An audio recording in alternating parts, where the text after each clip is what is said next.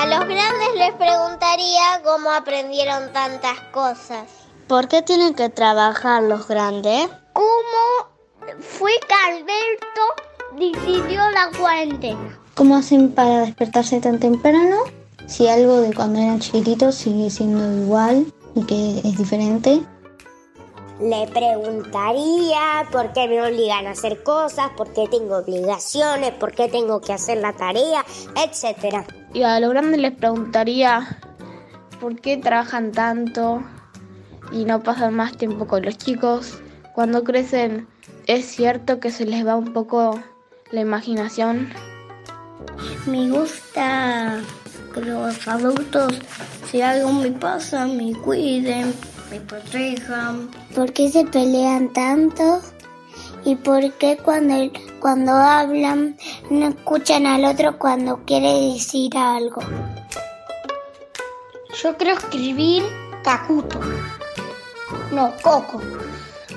Y como no me acuerdo con qué se, con qué se hacía, con la K o con la, o con la C, yo le digo, pa, ¿Cómo se escribe Coco? ¿Qué soñaron? Si les gusta su trabajo y qué les gusta hacer. Y también les preguntaría por qué ellos pueden hacer más cosas que nosotros. ¿Cómo se sienten en cuarentena?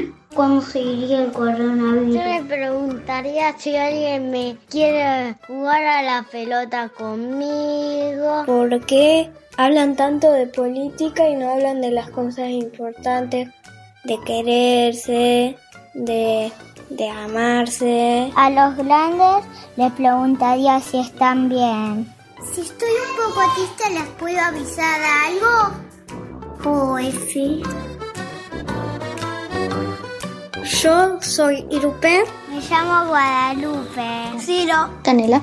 Yo vivo en Rosario y tengo 5 años. Mi nombre es Alegi. Felipe. Tante. Yo soy Juan Ignacio Vivo en Rosario, Argentina. En Viña del Mar, Chile. Mi nombre es Teo, tengo 12 años. Julieta. Lorenzo. Jerónimo. 7. En Reconquista. La infancia tiene la palabra. 10 preguntas al porvenir. Una campaña del Tríptico de la Infancia y la Ciudad de las Niñas y los Niños. Municipalidad de Rosario.